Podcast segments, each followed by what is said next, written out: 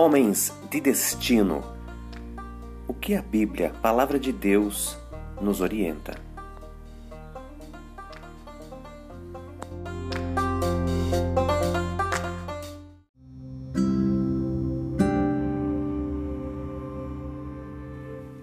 Afinal de contas, quem é você?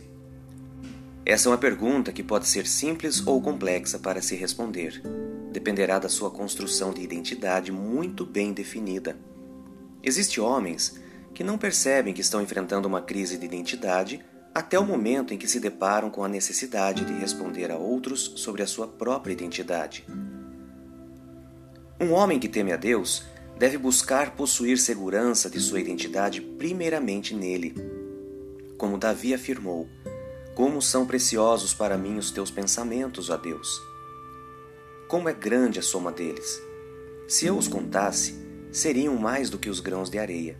Se terminasse de contá-los, eu ainda estaria contigo. Salmo 139, versículos 17 e 18.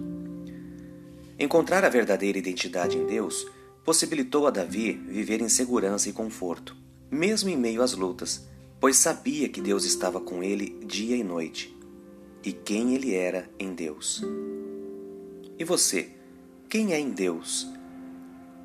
Se demorar mais de três segundos para uma resposta convincente, busque-o intencionalmente até que o Espírito Santo o leve a esta testificação inconfundível e irrefutável.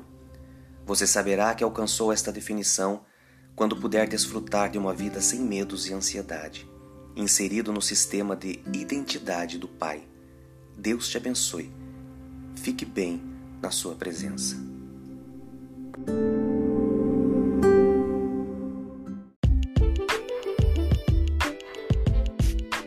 Compartilhe essa mensagem.